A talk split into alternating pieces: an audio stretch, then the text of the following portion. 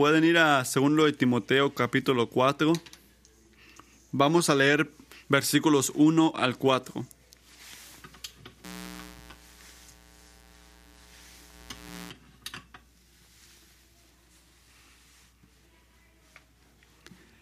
En presencia de Dios y de Cristo Jesús, que ha de venir en su reino y que juzgará a los vivos y los muertos, te doy este solemne encargo. Predica la palabra, persiste en hacerlo, sea o no sea oportuno, corrige, reprende y anima con mucha paciencia, sin dejar de enseñar, porque llegará el tiempo en que no van a tolerar la sana doctrina, sino, sino que, llevados de sus propios deseos, se rodearán de maestros que les digan las novel novelerías que quieren oír. Dejarán de escuchar la verdad y se volverán a los mitos. Hace unos años pasé el fin de semana con unos amigos, disfrutamos café, buena conversación, hicimos música juntos, nos reímos mucho y ese domingo visitamos una iglesia que atendía a mi amigo. Y el estético era perfecto. Cuando entrabas al cuarto, los colores, este, el sonido, todo era perfecto. Tenían una barra de expreso cuando entrabas que si te encanta el café, te encantaba eso. Y recuerdo entrando al, auditorio, es un café en una mano y comida en, la otra mano. Y mientras nos sentábamos en nuestras sillas, eh, la música, eh, la, gente cantando, empezaron como un, una música medio pop, una canción este, muy gozosa y me gustó mucho por los dos minutos que tocaron, nos sentamos y empezamos. No recuerdo la música mucho, pero sí recuerdo lo que vino después de la música. Tuvieron un mensaje de alguien que estaba visitando, que era un comediante. Y podías, puedes ver dónde va esto. El hombre dijo muchas cosas de, chistes, historias muy chistosas y nos reímos. Y al final tuvo un mensaje muy importante importante de cómo bienvenir a Cristo las partes más difíciles de nuestras vidas. Todo les encantó, era sensacional, pero no tenía experiencia. Pero yo dejé ahí, salí de ahí como medio mal, me sentía raro. Me fui tan entretenido pero me sentí que, ¿por qué me tengo que sentir mal? ¿Por qué me tengo que sentir raro? ¿Por qué estaba cuestionando esto? Y me pregunto cómo te sentirías tú si tú hubieras visitado una iglesia así. De repente es posible que, que solo esa experiencia no se alinea con mi tradición, mis valores tradicionales, en la manera de cómo, cómo se debe de ver la iglesia los domingos. ¿Pero es eso? No, no, no, no creo que fue eso. Es algo más profundo y es esto que Dios nos dio sabiduría divina, instrucción en su palabra de cómo debemos reunirnos como su iglesia. Ah, y el domingo es para reflejar esto. Pero muchas veces fallamos al hacer esto, al no ver las este, instrucciones, los llamados que nos da las escrituras y no valoramos lo que Dios dice. Y tristemente lo que yo sentí en esta iglesia no es necesariamente una excepción. Yo he tenido la este, oportunidad de viajar mucho con Team Pact y visitando iglesias de todo alrededor. Déjame decirte que no pienso, no pienso que todas las iglesias que yo he atendido hace lo que vamos a leer aquí en 2 de Timoteo. Así que déjame enfocarme, enfocarme en ti por un tiempo. ¿Cuál es tu prioridad si es que vas a buscar una iglesia la siguiente semana o, el siguiente domingo vas a buscar una iglesia o más tarde en tu vida estás buscando una iglesia al moverte a un nuevo lugar? ¿Cuál sería tu prioridad? ¿Tu estilo de música? ¿O sería eh, este, los jóvenes o la gente que cómo tratan a los niños o un pastor carismático o lo bienvenido que te sientes al ir a la iglesia. Estas cosas tienen su, su prioridad, pero ¿cuál es tu prioridad principal? Y más que eso, no cuál es tu prioridad, pero cuál es la prioridad de Dios. Y lo mismo va para nosotros que somos miembros en Kingsway. ¿Qué debemos esperar? Piensa en esto. ¿Qué debemos esperar de un pastor, de nuestros pastores? Y ¿qué responsabilidad tenemos nosotros el domingo o durante la semana? Nuestras prioridades deberían estar alineadas con la prioridad de Dios. Así que, ¿cuáles son las prioridades de Dios? Así, de esto se trata este sermón. Y el mensaje de hoy se trata de la prioridad más grande el domingo, que los pastores tienen que predicar la palabra. Segundo de Timoteo 2, 1 a 4 nos dice exactamente lo que debemos de esperar de nuestros pastores, de nuestros pastores. ¿Y por qué? Así que hay un este, enfoque principal aquí. Pueden escribir esto si quieren. Los pastores tienen la santa responsabilidad de predicar la palabra porque todos somos propensos a desviarnos de la palabra, de la verdad. Así que, ¿cómo se ve esta responsabilidad? ¿Qué se requiere de un pastor, de nuestros pastores en una iglesia? El punto número uno, los pastores tienen la santa responsabilidad de predicar la palabra. Miren el versículo 1 al 2 conmigo. En presencia de Dios y de Cristo Jesús, que ha venido, que ha, que ha de venir en su reino y que juzgará a los vivos y los muertos, te doy esta solemne encarga. Predica la palabra, persistente en hacerlo, sea o no sea oportuno. Corrige, reprende y anima con mucha paciencia sin dejar de enseñar. Si no has leído esto antes, me encantaría decirte que el que escritor te dan este paz con esto. Porque el escritor aquí, mientras leemos en el capítulo 1, versículo 1, es que esta carta fue escrita por Pablo, un apóstol de Cristo Jesús, por la voluntad de Dios, basado en la prometa este, que está en Cristo Jesús. Y Pablo escribe en el capítulo 2 que en el tiempo él está sufriendo, amarrado con, con cadenas como un criminal. Y en otros pasajes vemos que Pablo está en la cárcel o, va, o, impresionado en Roma. Y mientras estaba confiando que el Señor lo iba a rescatar y llegar y traerlo hacia el reino de Dios, también es claro que Pablo está anticipando que está a punto de morir. Y Pablo mantiene este tono durante toda la escritura mientras prepara a un pastor joven guiar sin él. Y también debemos de ver que segundo de Timoteo es la última vez que Pablo escribe en la escritura. Así que es, es, un, es un, versículo pesado. ¿Y quién es Timoteo? En, cada carta que escribe Pablo, él se refiere hacia él como un verdadero joven en la fe. Dice en este Hechos, segundo de Timoteo 1, versículo 2, dice que su este, hijo amado. Y Pablo fue instrumental en la conversión de la fe en este Timoteo y fue un mentor durante su vida. Y ahora vamos con este contexto entendiendo quién está escribiendo y quién está recibiendo la letra, lo que Pablo está escribiendo. Y recuerden nuestra pregunta, ¿quién da el encargo de predicar? ¿Qué, ¿Qué, se requiere de nuestros pastores? ¿Qué prioridades Pablo en este punto de su vida va a dar? Y su mensaje es muy simple. Miren las primeras tres palabras del versículo 2. Predica la palabra.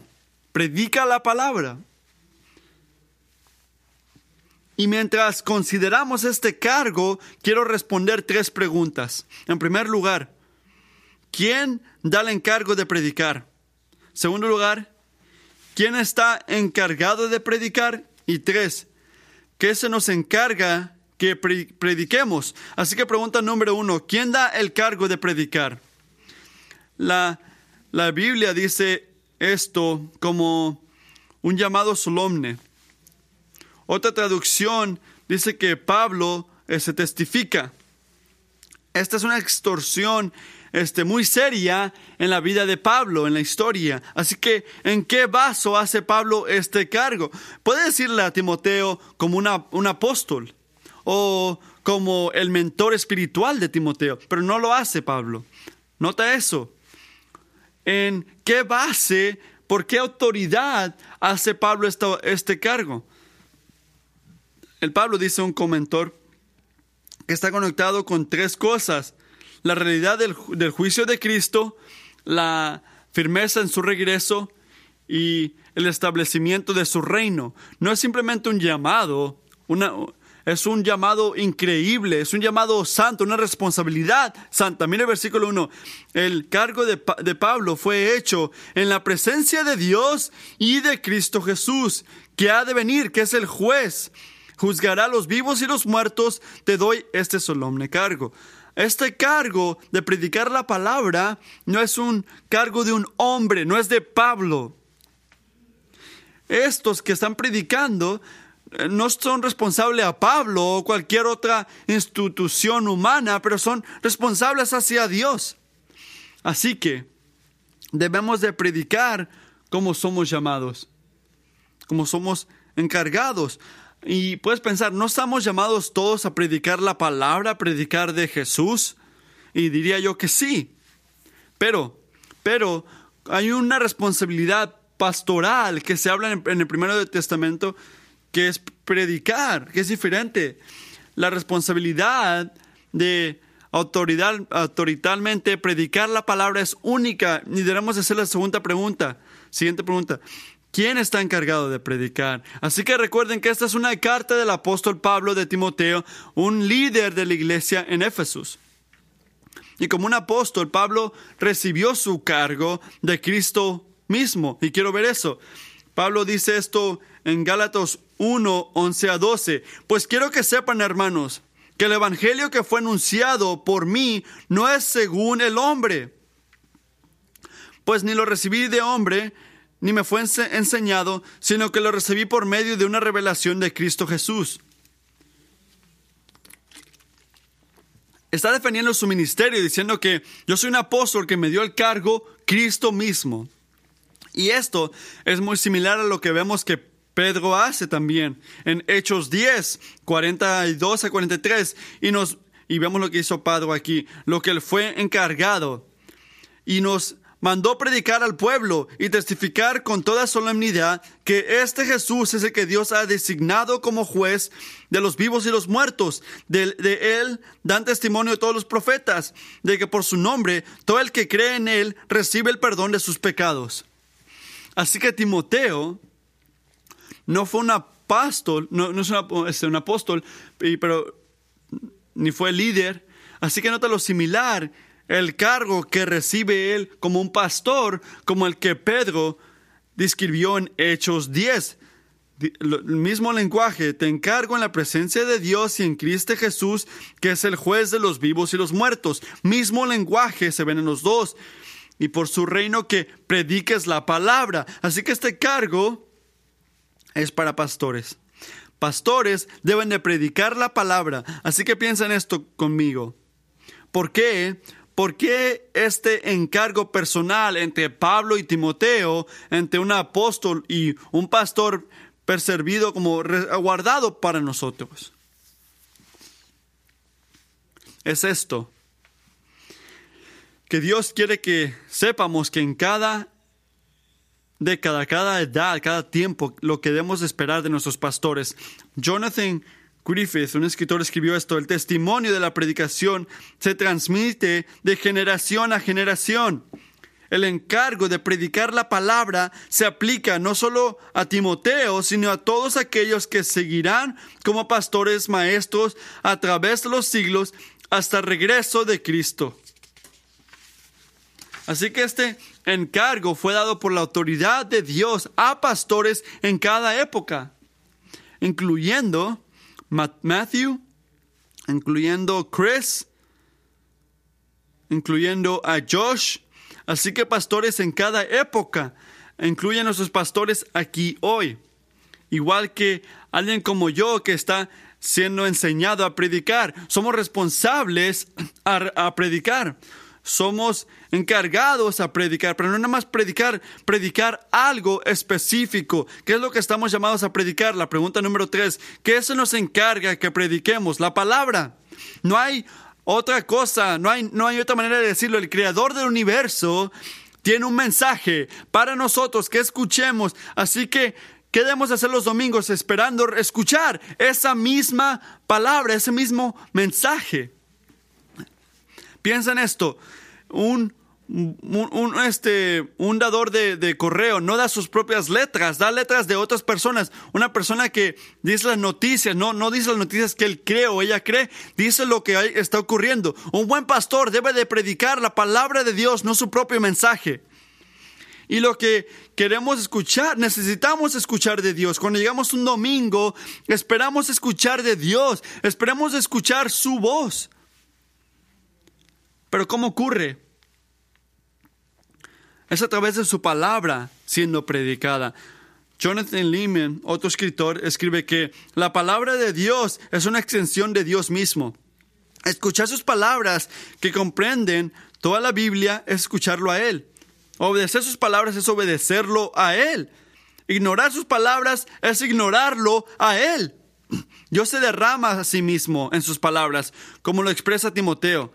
Él se identifica a sí mismo con sus palabras de tal manera que nuestra respuesta a sus palabras es nuestra respuesta a Él. Voy a dar dos ejemplos, uno por el Viejo Testamento y uno por el Nuevo. En el Viejo, Natán se habló con este David. Él dijo esto. Dice, toda la escritura es inspirada por Dios y útil para enseñar. Y en el siguiente le dice algo que, se equivocó, algo malo que hizo. Dice, para reprender, corregir, dice, ha sido contra mí. Así que una pregunta, ¿es este David está contra la palabra de Dios o está contra el Señor? ¿La palabra o el Señor? Y el punto es claro, pero lo voy a decir claramente. Ir contra la palabra de Dios es ir contra Dios mismo. Su palabra es una extensión de Él. Un ejemplo, este, que Jesús respondió una pregunta, si alguien me ama a mí, va a ser qué? Va a mantener mi, palabra y mi Padre lo amará y hacer una casa en él. Así que amar a Jesús significa obedecerlo. Obedecerlo significa que lo amas, una acción. Así que deberemos de preguntar esto, que Dios, invisible en la naturaleza, habla, se comunica, se revela a nosotros a través de sus palabras. Y considera el poder de esta revelación a través de palabras. Cuando Dios dijo que haya luz, ¿qué ocurrió? Hubo luz. Y cuando Dios dijo, Lázaro, sal de la tumba, ¿qué ocurrió? Un hombre muerto respiró otra vez, tuvo vida. Las palabras de Dios tienen tanto poder de cambiar nuestras vidas. Y al principio de esta letra de Pablo Pablo le escribe a Timoteo que toda escritura es respirada, literalmente sale de la boca de Dios y es buena para este es este Dios, la utiliza para enseñar, para reprender, para corregir, para instruir en, justicia, a fin de que el hombre de Dios sea perfecto, apto, equipado para predicar para toda buena obra. Así que para predicar la palabra este, bien, puedes ver esto, que la palabra va a rebucar, va a exhortarte, pero el predicador tiene que hacer eso, el pastor tiene que hacer esto con paciencia, con enseñanza. Hay algo severo, hay algo muy este, amoroso que debe ver en la predicación. Verdad, pero gracia, verdad con gracia para poder moldear la gente de Dios. Así que, ¿por qué el contexto de nuestro mensaje, de la predicación, del sermón el domingo tan importante. Brian Chapo, otro escritor, escribió esto, que sin la autoridad de las palabras, la predicación se convierte en una búsqueda interminable de temas, terapias y técnicas que ganarán aprobación, promoverán la aceptación, promoverán una causa o aliviarán la preocupación. En otras palabras, el Evangelio debe cambiarte, no la, palabra de alguien. Sabemos que debemos ser rescatados, sabemos que necesitamos perdón, ser liberados, transformados, sabemos que necesitamos la palabra de la historia de Cristo, necesitamos el Evangelio, necesitamos a Jesús, así que debemos de predicar a Jesús. Pero debes de pensar, bueno, Quinten, yo, yo, entiendo, estoy de acuerdo que debemos de predicar Jesús, pero no es lo que dijiste, debemos de predicar la palabra, dijiste. Pero esto es, que leemos en, en Juan 1.4 que algo se hizo carne, no, que la palabra se hizo carne y que estuvo entre nosotros y que pudimos ver su gloria, la gloria del único Hijo de Dios, que, que, que, que tú y, y, a través de Él somos hijos también. Ve la predicación en la Biblia es lo mismo.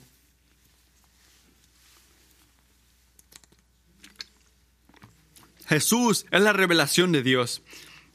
Y el único a que toda escritura testifica son una cosa porque la palabra se hizo carne. Así que, ¿qué debemos de predicar? La palabra. La palabra que nos enseña del Dios que lo crió todo, el pecado que nos separa de Él, la provisión de Cristo que nos liberó a través de sus promesas y que su reino viene. Predicamos la palabra. Pero de repente estás de acuerdo hasta este punto. Estás de acuerdo que la palabra de Dios debe de ser central. Pero ¿qué, qué, qué, tienes que decir de la predicación? Una, una objeción es, es, así. No hay más, no hay maneras más interesantes de, de decir un mensaje que nada más hablar directo la palabra. En una época de internet, de, de, tantas cosas, la predicación puede sentirse tradicional o fuera de época. Me pregunto si te has sentido esto. Así que quiero pasar el resto de nuestro tiempo hablando en la segunda parte de nuestros pasajes a responder esta pregunta. ¿Por qué debemos de sentarnos a escuchar la predicación cada semana? El punto número dos del sermón. Todos somos propensos a desviarnos de la verdad. Todos somos propensos a desviarnos de la verdad. Mira el versículo 3 y 4 conmigo. Él dice este, porque llegará el tiempo en que no van a tolerar la santa doctrina, sino que, llevados de sus propios deseos, se rodearán de maestros que les digan las novelerías que quieren oír. Dejarán de escuchar la verdad y se volverán a los mitos. Y quiero pausar aquí, quiero tomarme un tiempo aquí y preguntarte que puedas identificarte en este pasaje. No dije que algunos de nosotros nos separamos de la verdad. Dice que todos, todos se pueden desviar. Este, la advertencia que está aquí en el versículo 3 y 4 es para ti, para ti hoy. Así que escucha esta advertencia. ¿Por qué los pastores tienen el cargo de predicar la palabra en época y cuando no está en época? El tiempo viene, es algo que está anticipado por Pablo y ahora por Timoteo y algo que debemos anticipar nosotros.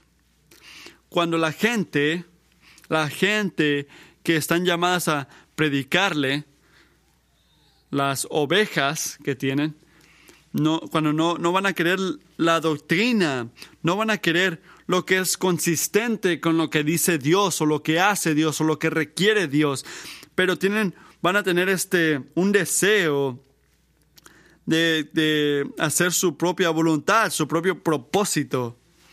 Van a acumularse, van a tener este maestros que les digan las novelerías que quieren oír, no, no, no prioridades bíblicas, sino prioridades personales, no los deseos de Dios, sino deseos personales. Y dejarán de escuchar la palabra y se volverán a los mitos. Van a dejar a la iglesia. Así que, por eso pienso yo que mi experiencia, si ha sido a muchas iglesias, es que los domingos se pueden convertir, pueden sentirse más como un concierto y el sermón se puede sentir como una cosa inspiracional nada más, para inspirarte. Y de repente nos atrae esto, que, que sea un tipo concierto. Hablé con Luke Sturgeon el, el verano donde estamos tomando café y hablamos de esto, que hay algo muy atractivo de maneras de predicación, enseñanza.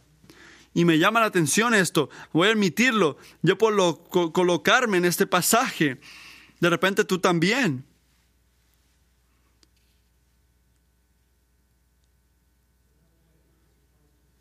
Y por eso predicamos la palabra, por eso es tan importante predicarla. es que la palabra nos confronta. Quiero leer a alguien que ya, ya ha hablado de este Jonathan Lehman, que escribió un libro que, que se llama Una iglesia centrada en la palabra, que es muy este está transformado en la manera que yo miro la, iglesia. Ah, él identifica, él identifica lo que este cargo de lo que se trata, se trata de confrontarnos. Así que escuchen esto. Esta confrontación entre la verdad y la falsedad es donde ocurre la batalla decisiva por el cambio del corazón. La falsedad solo puede ser derrotada y reemplazada a través de una confrontación con la verdad. Así es como va la historia. Comienza con un rey falso, sentado en un trono falso, convencido de que toda la gloria y el gobierno son suyos. Esos somos todos nosotros en nuestra naturaleza caída, que nos creemos los reyes. Luego un embajador del rey verdadero, del rey real, entra en la sala del trono de cartón y dice una palabra simple. El rey real viene, está dispuesto a perdonar, ríndete. Supongamos, sin embargo, que el embajador decide suavizar las palabras del verdadero rey. Él no dice al, al falso rey que se rinda. En cambio, le dice que puede ofrecerle una gran oportunidad para una alianza con el rey verdadero. Mientras tanto, toca un poco de música ambiental en cuenta historia y cuenta historias dulces, él hace todo lo posible para halagrar al impostor. ¿Haría al embajador algún progreso de esta manera? Tal vez, incluso podría lograr que este emperador patético y desnudo se declare amigo del verdadero rey. Por supuesto, todo el asunto solo reforzaría la farsa porque no habría una rendición real. El embajador solo habrá tenido éxito en crear un cristiano nominal. Solo el poder de la palabra de Dios y el Espíritu pueden dar la verdadera libertad, la libertad de obediencia, la libertad de justicia, la libertad de conformidad gozosa con el carácter de Dios.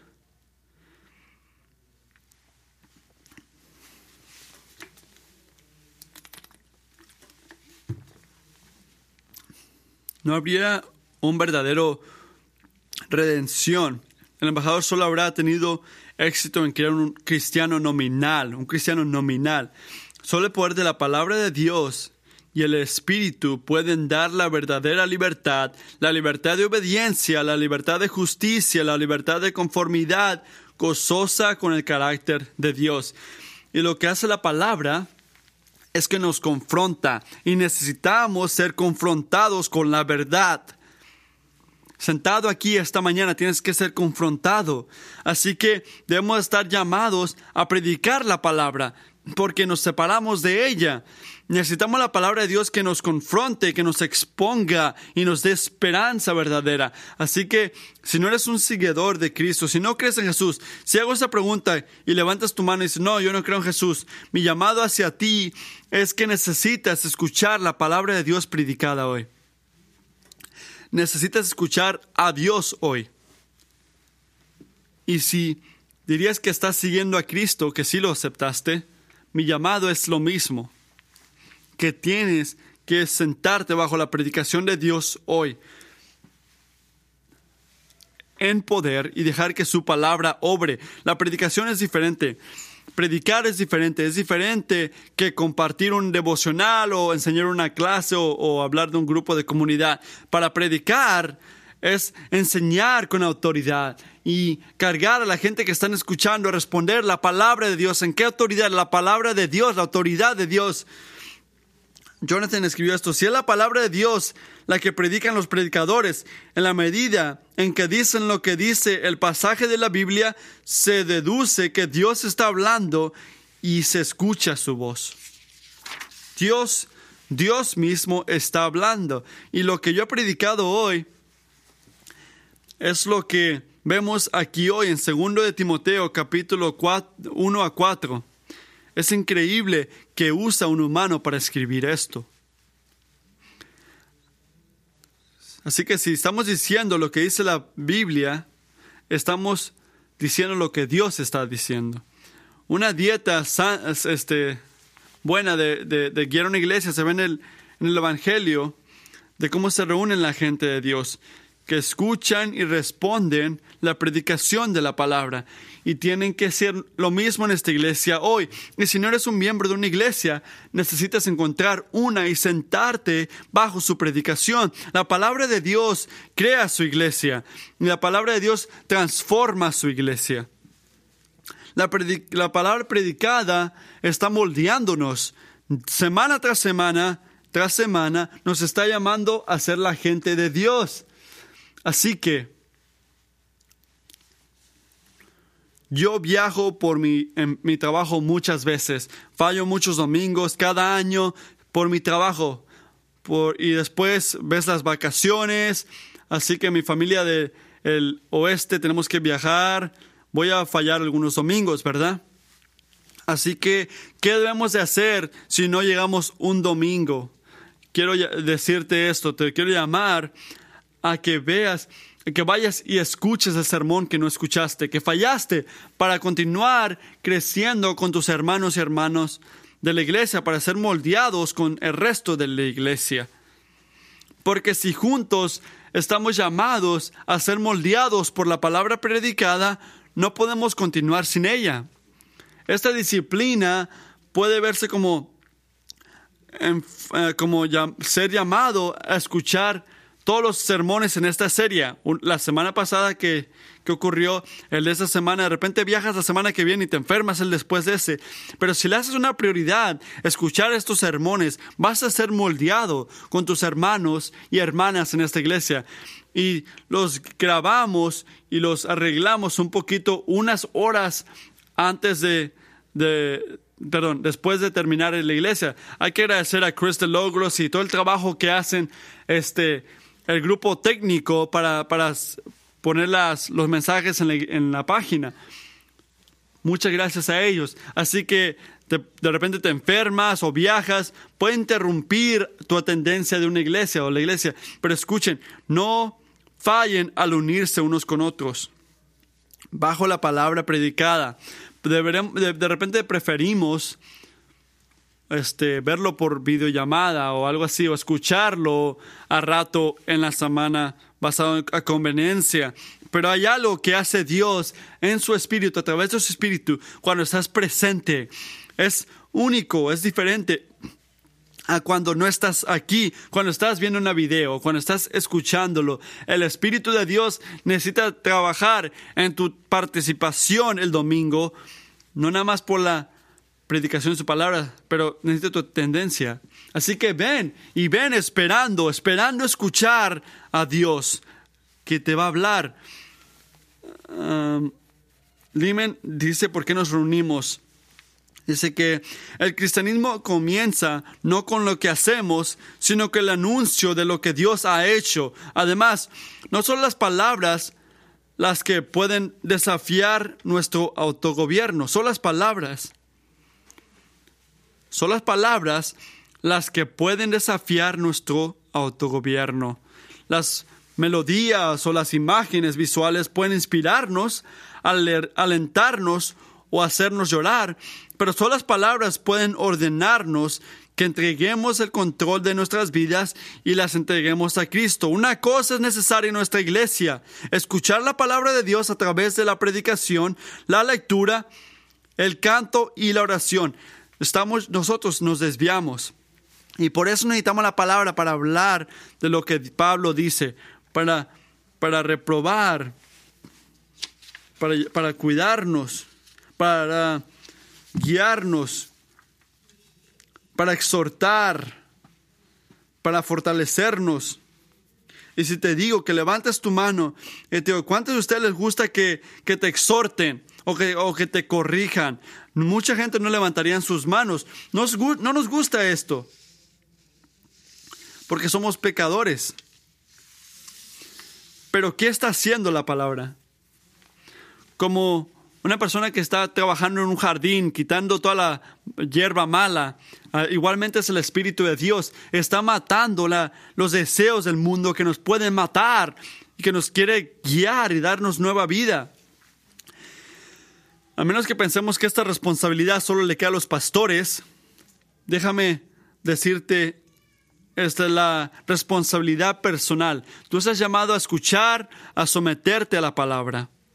Así que aquí hay algunas cosas para alentarte hoy, algunas aplicaciones para una gente que, nos, que, que escuchan.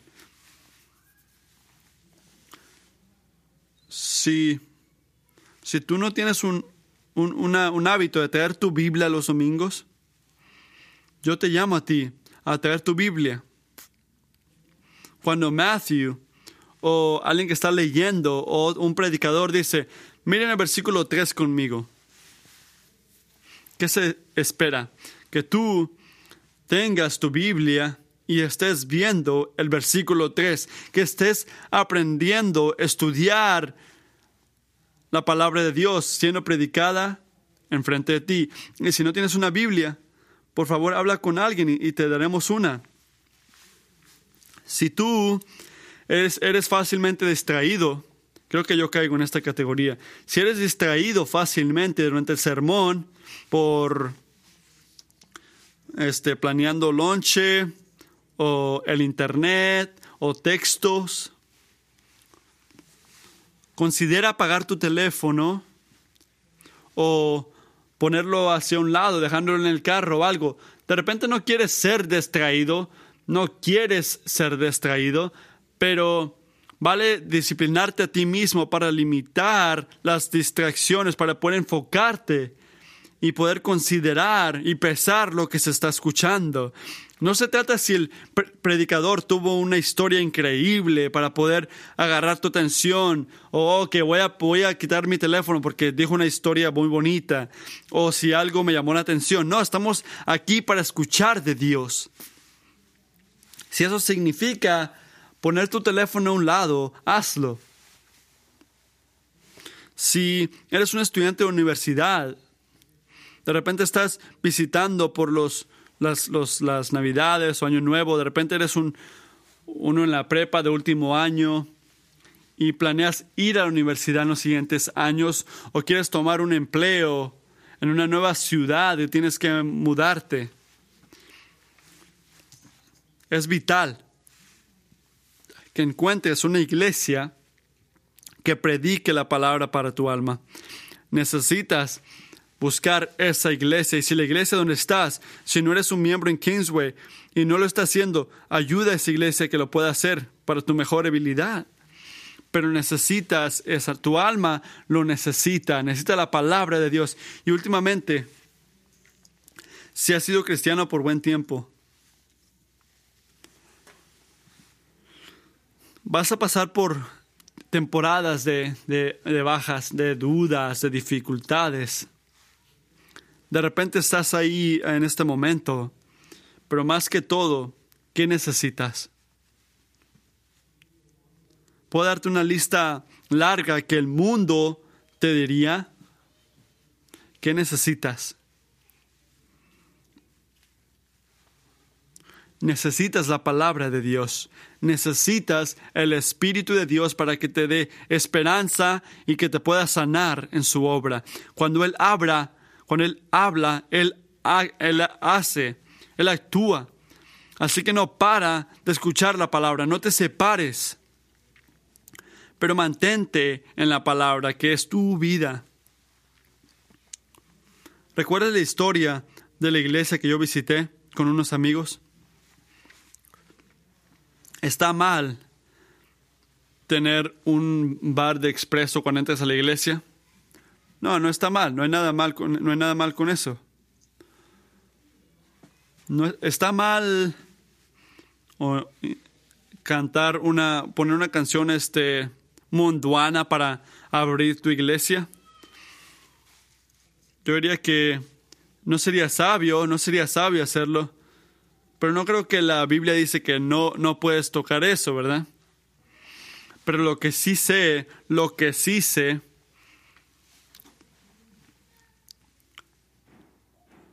es que de segundo Timoteo capítulo 4, 1 a 4 es claro, los pastores tienen una responsabilidad no de entretener,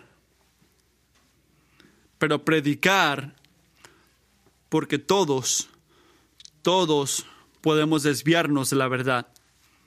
Así que a nuestros pastores, los llamamos en la presencia de Dios y Cristo Jesús, que juzga a los vivos y los muertos, y por su reino predica la palabra. Tienes que estar listo en época y no en época. Rebuca, exhorta con paciencia en enseñanza. Oramos esto como un llamado alto. Es una responsabilidad muy alta, pero es vida para todos nosotros. Hay que orar.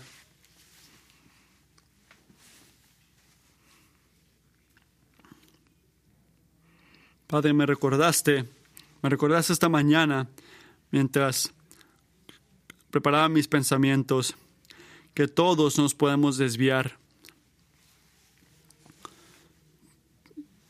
Como el canto dice, oh la gracia, lo tanto que debo.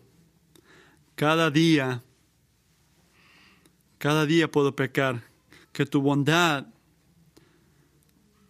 aferre mi corazón al tuyo. Que me puedo desviar, Señor. Lo siento que me puedo desviar. De dejar al Dios que yo amo. Aquí está mi corazón. Tómalo y cuídalo. Cuídalo para tu reino arriba. Padre, te damos nuestros corazones, nuestras vidas, porque tu palabra nos ha enseñado quién eres tú, nuestra necesidad por Cristo, la provisión de Cristo y el reino que viene. Y Dios, nos damos completamente a esto.